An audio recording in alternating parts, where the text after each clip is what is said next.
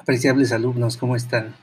Espero que se encuentren muy bien. Esta es la semana número 2 correspondiente a nuestra materia de propiedad intelectual e inversión extranjera directa. Pues bueno, espero que, eh, que los materiales que van a ir encontrando semanalmente pues les vayan sirviendo para eh, profundizar en estos temas de propiedad, de propiedad intelectual e inversión extranjera directa. Bueno, en esta semana van a encontrar en su segunda, segundo contenido, de, académico, vamos a hablar de algo que se llaman ADPICs. Son acuerdos de derechos de propiedad intelectual que se consagran en los organismos internacionales y también en los acuerdos, en acuerdos de cooperación eh, comercial, como son eh, TEMEC, como tenemos también el TLQE.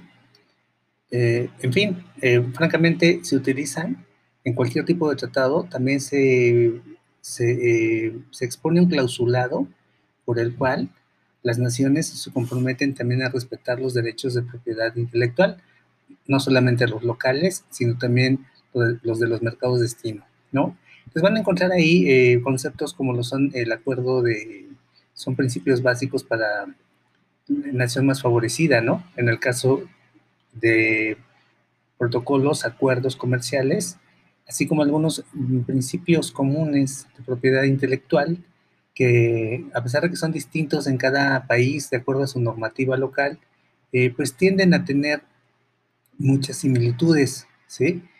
Eh, vamos a hablar ahí también del Convenio de Viena, es un documento importante en el cual se basan dichos acuerdos, donde se empiezan a establecer acuerdos por concepto de propiedad intelectual y que también los limitan, los limitan, ¿no? Van a encontrar en el cuerpo del contenido, así como pues algunas otras disposiciones que se tienen sobre estos aspectos que nacieron con la ronda de Uruguay en las negociaciones entre 1986 y el 94, que es la primera vez que se incorpora este aspecto en temas eh, de multilateralidad, ¿no? Entonces, bueno, ahí los van a encontrar, son cuestiones que también se denominan como cuestiones transversales, es decir, que pasaron del escritorio de lo que era anteriormente el General Agreement of Tariffs and Trade, ustedes quizás lo ubiquen también como el GATT, ¿sí?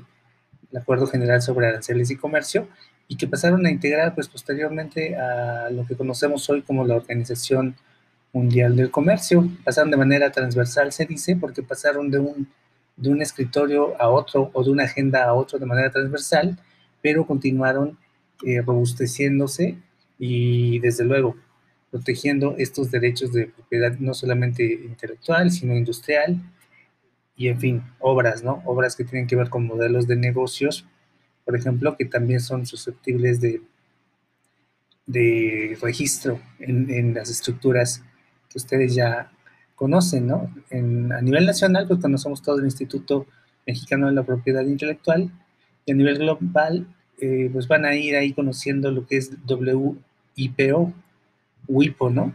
Que eh, ya es una instancia internacional que, eh, que, nos apoya en este tipo de protección de ideas, ¿sí? De ideas, de, de modelos, de marcas, de etiquetas y desde luego también los secretos industriales, ¿sí? Entonces, bueno, ahí lo van a tener, van a tener una aproximación con la OMPI, que sepan qué es, de dónde deriva, a qué se refiere, algunos acuerdos muy específicos eh, que dan eh, origen a algo que conocemos como acta final. Es un documento que se firma en Marrakech, ¿sí? Y van a encontrar ahí la lista de compromisos, cuáles son las obligaciones a las cuales se someten las partes, los países, en, en temas de protección de derechos de propiedad, así como protección mínima, cuáles son las condiciones mínimas para, para poder realizar dichos acuerdos. Van a encontrar algo también sobre derechos morales y duración de protección.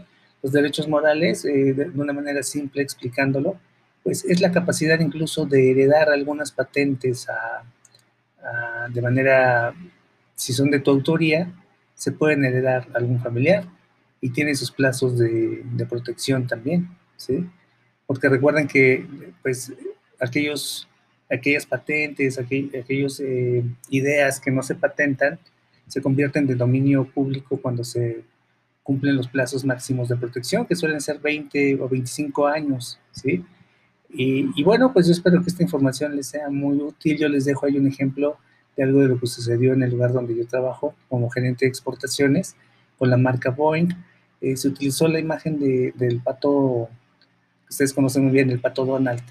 Se le cambió el nombre, se le puso el pato Pascual y mucho tiempo se comercializó aquí en México la bebida Boeing, ustedes seguramente la conocen, el Boeing de frutas, con la imagen de, Donald, ¿no? Desde luego había argumentos de la cooperativa en donde se decía que no, que no era igual el pato, que era una idea original, eh, pero bueno, Disney demandó a la empresa y nos, nos, vimos obligados a quitar ese pato y crear un pato nuevo que se los dejo ahí en una diapositiva para que también vean el alcance de estos acuerdos, ¿no? Les, les comparto un poquito también con el ánimo de, de que ustedes eh, vean la importancia de la de lo que es el registro de marcas. Les dejo ahí al propósito incluso un palet de exportación de los que yo envío a Estados Unidos, de los que distribuyo en Estados Unidos, con todas las particularidades de un embalaje, ¿no? Incluso les mando el cubicaje, les comparto con todo gusto la estiva, ¿sí? El peso por cada, el peso neto, el, peso eh, bruto,